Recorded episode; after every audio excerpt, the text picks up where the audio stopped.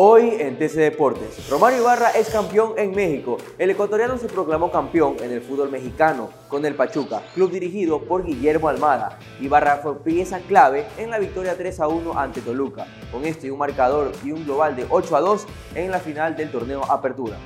Sigue la racha goleadora de Ener Valencia. Superman Valencia firmó una anotación y una asistencia con el Fenerbahce en la goleada 5 a 2 al Istanbul Sport por la Superliga de Turquía.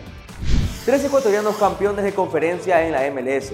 Los tricolores José Cifuentes, Diego Palacios y Sebastián Méndez alzaron la corona de la MLS.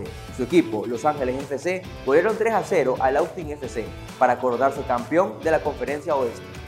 Para más información, no te olvides de visitar tctelevisión.com deportes y visitar nuestras redes sociales arroba tcdeportes Soy Diego Vaquerizo y esto fue TC Deportes.